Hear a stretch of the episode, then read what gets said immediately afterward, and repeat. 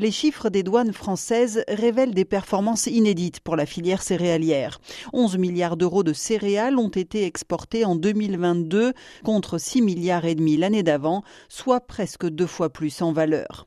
Un chiffre record essentiellement lié à l'augmentation des prix des céréales suite au déclenchement de la guerre en Ukraine.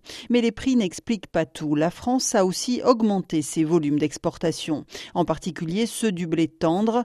Les exports ont fait un bond de 25% sur l'année civile.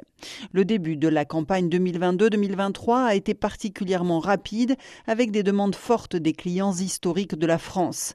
L'Algérie, l'Égypte, le Maroc ou encore la Chine, toujours très demandeuses de céréales pour nourrir son bétail. Certains, comme l'Algérie et l'Égypte, ont pâti directement de la baisse de l'offre de Russie et d'Ukraine et ont dû chercher à se fournir ailleurs en achetant donc plus en France.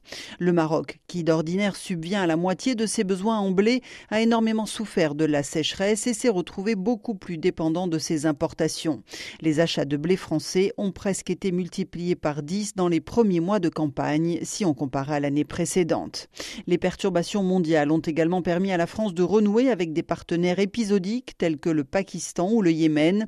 Les exportations d'orge se sont aussi consolidées vers l'Arabie saoudite, toujours en demande des qualités fourragères. Dans ce tableau, un grain fait cependant exception. Il s'agit du maïs. La France n'a pu exporter pour cette campagne que chez ses voisins européens, faute de récoltes suffisantes. Suite à la sécheresse de l'été dernier, l'Europe sera d'ailleurs de loin cette année le premier importateur mondial de maïs devant la Chine.